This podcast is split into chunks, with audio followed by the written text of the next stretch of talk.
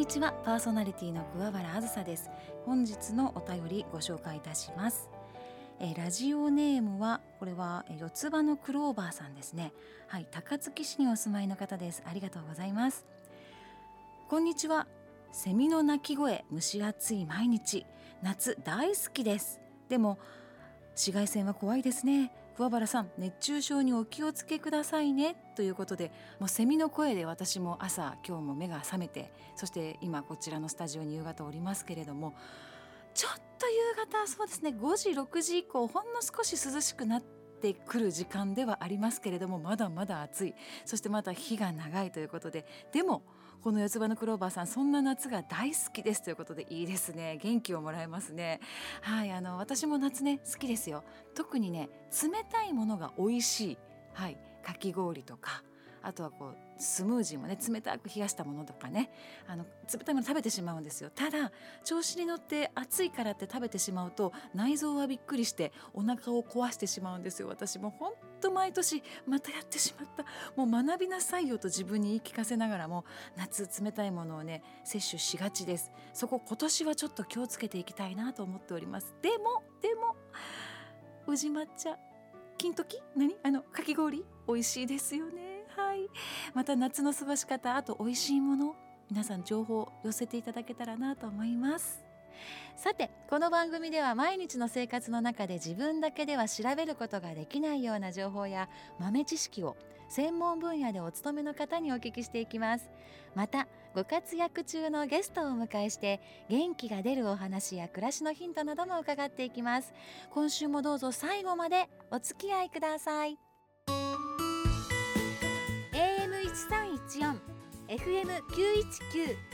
OBC ラジオ大阪桑原あずさのアズライフチューズデイアズのハッピーシェア。このコーナーは様々な分野でご活躍中のゲストをお迎えしあなたの日々の生活の中に小さな幸せを感じることができるようなお話をお伺いします。今週のゲストは前回の土曜日朝放送の桑原あずさのアズライフにも来ていただきました。3人の方にお越しいただいてますよ。未来の宝箱実行委員会からお越しくださいました。ありがとうございます。はい。自己紹介をぜひよかったら自己紹介ってなんかあれですけど、はい、お願いします。はい。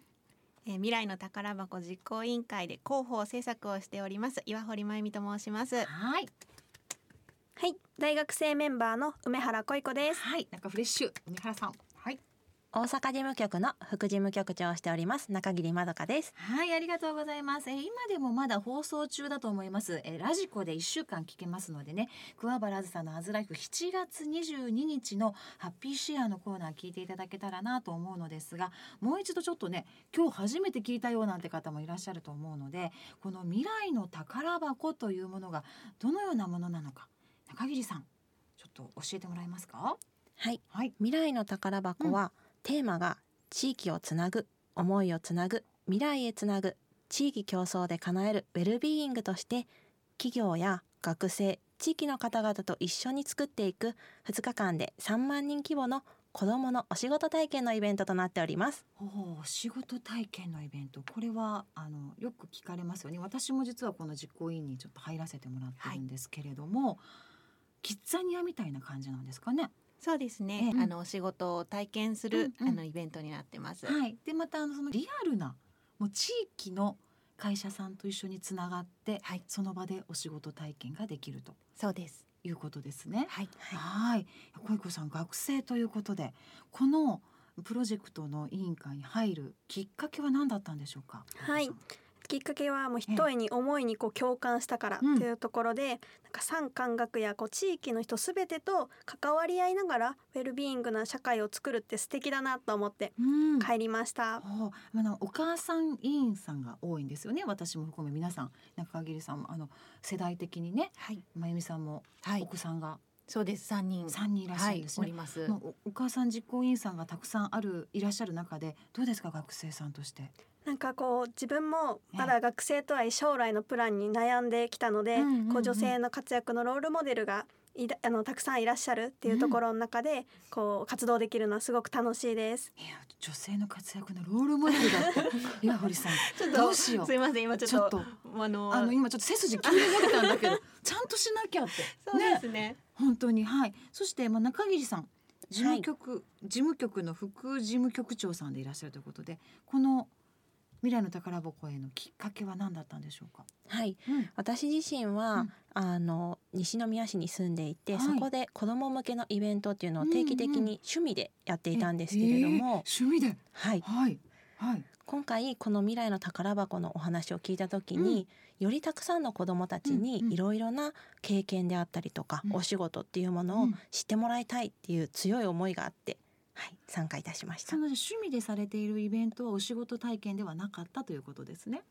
趣味でやっていたイベントは、うんうんうん。お仕事体験のようなことをやっていて、うん本当こう地域の夏祭りを子どもたちで企画しようっていうようなあ企画から。はいやってたんですけれども、うん。なかなかそれがこうお仕事将来の夢だったり仕事っていうところにつながりにくかったので、うん。こういった機会があったらぜひ一緒にやりたいなと自分の心の中で思ってたことが実現するという。あったわけですね。なるほど。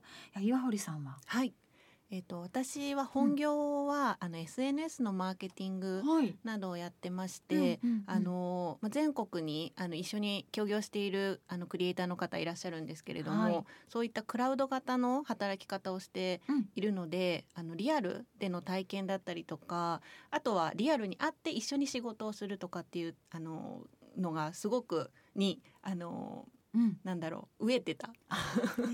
欲してたんですね。はい欲していた。なので、うん。はいあの、うん。このプロジェクトに入らせていただいております。なんか子供さんにも体験させてあげたいし、その親の立場としてもそのような場所に行ったり、リアルにこう感じたいというところですよね。はいいや私もこちらのイベントにまあ入っているのですが株式会社ママソラという、まあ、全国のお母さんやお父さんたちのファミリーのコミュニティを持つ会社がありまして全国で携わっている人数はもう2万人を超えております。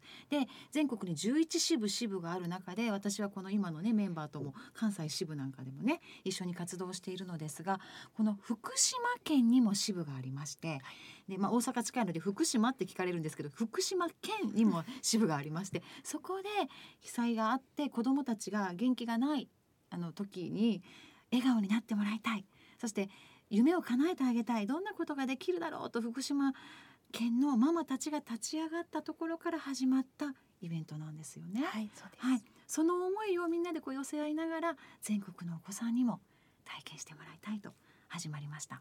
はい、で今回こちらお日にちは小子さんいつになるんでしょうか？はい、2023年の11月11日と12日です。はい、11月11日土日週末ですね。はい、はい、場所はどちらになりますか？インテックス大阪で開催します。はい、インテックス大阪広い確か6号館とかいうねスペースはいでしたよね。はいインテックス大阪の6号館 B というとても大きなスペースであのさ甲子園球場のグラウンドに近い広さだというふうにね。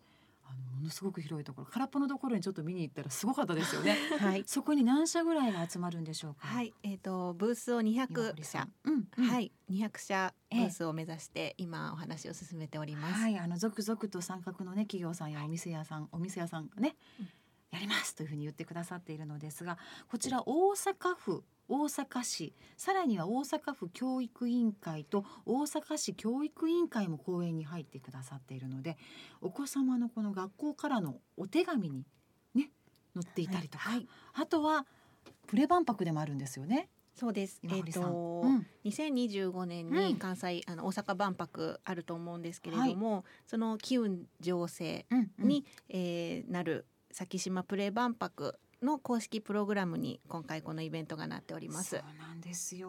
本当なんか盛りだくさんでどんどんとねね計画しながらワクワクしているわけですが、このお仕事体験その広いスペースで大きく分けて6つ6個のコンテンツがあるというふうに決まっております。はい、中桐さん一つ目は？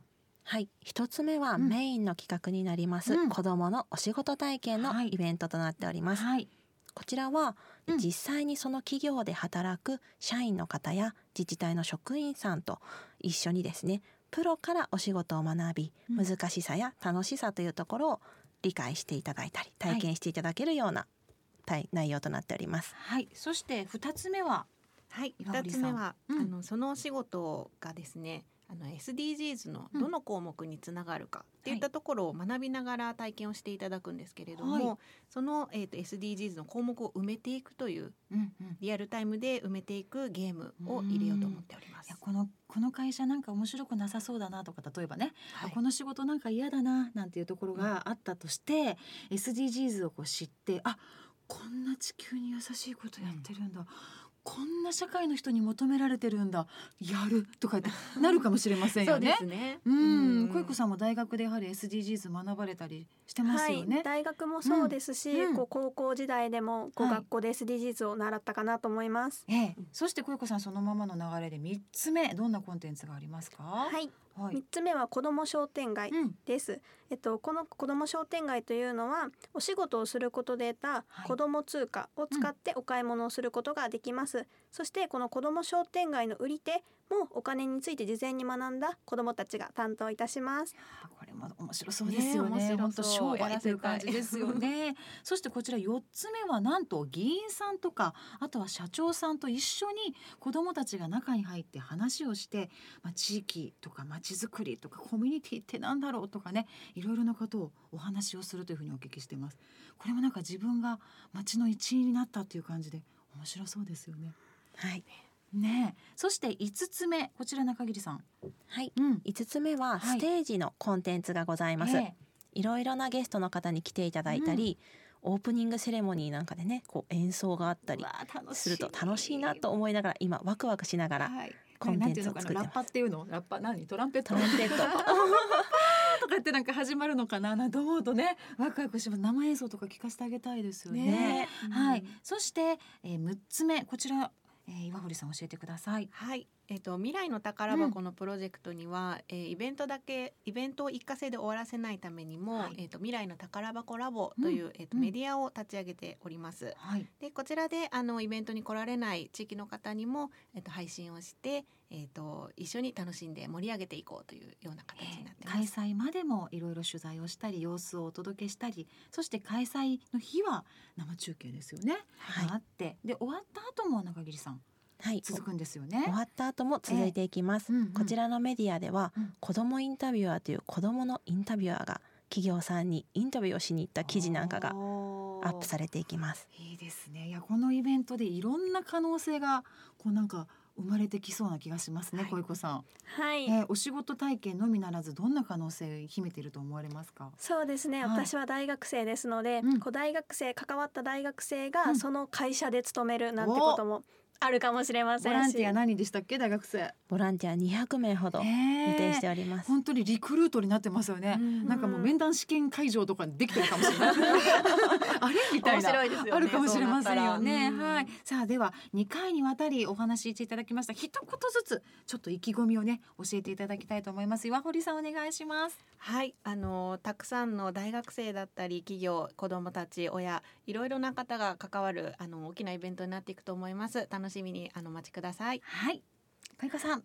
はい私も頑張りますし皆さんと共にこう社会を作っていきたいなと思っていますぜひ楽しみにお待ちくださいはい中桐さんお願いします。はいご一緒してくださる企業様学生さんまだまだ募集しておりますぜひご一緒にやっていきましょうはい。11月11日12日インテックス大阪で開催です。ぜひ未来の宝箱で検索してみてくださいね。さまざまな情報をゲットしてください。では最後に行きますか。えー地域競争で叶える未来の宝箱ぜひ検索してください。AM 一三一四 FM 九一九 OBC ラジオ大阪桑原あずさのアズライフチューズデー